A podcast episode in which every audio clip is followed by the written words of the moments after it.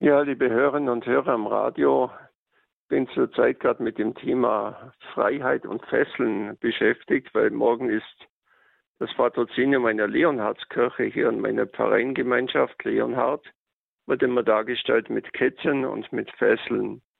Man kann ja durch vieles gefesselt sein. Ein toller Film, ein spannendes Buch, irgendein Eindruck, das kann einen fesseln. Das ist positiv, es kann auch negativ sein.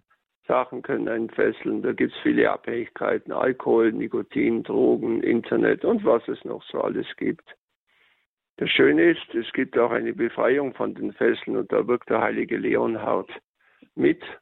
Aber da möchte ich jetzt gar nicht viel mehr sagen. Es, wir sind berufen, befreit zu werden. Und der heilige Leonhard ist so jemand, der sagt, schau, wenn du Jesus Christus nachfolgst, dann will Jesus dir helfen, immer freier zu werden frei für ihn. Nicht, nicht nur zunächst nur frei von etwas, dass man was weg hat, sondern frei für ihn. Ich bin so frei, hat früher einmal die Bedienung in den Gaststätten gesagt, ich bin so frei.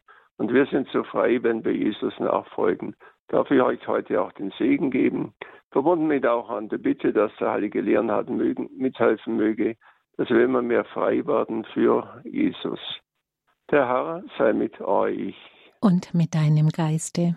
Die Fürstfrau Heiligen Leonhard segne euch alle, der dreifaltige Gott, der Vater, der Sohn und der Heilige Geist.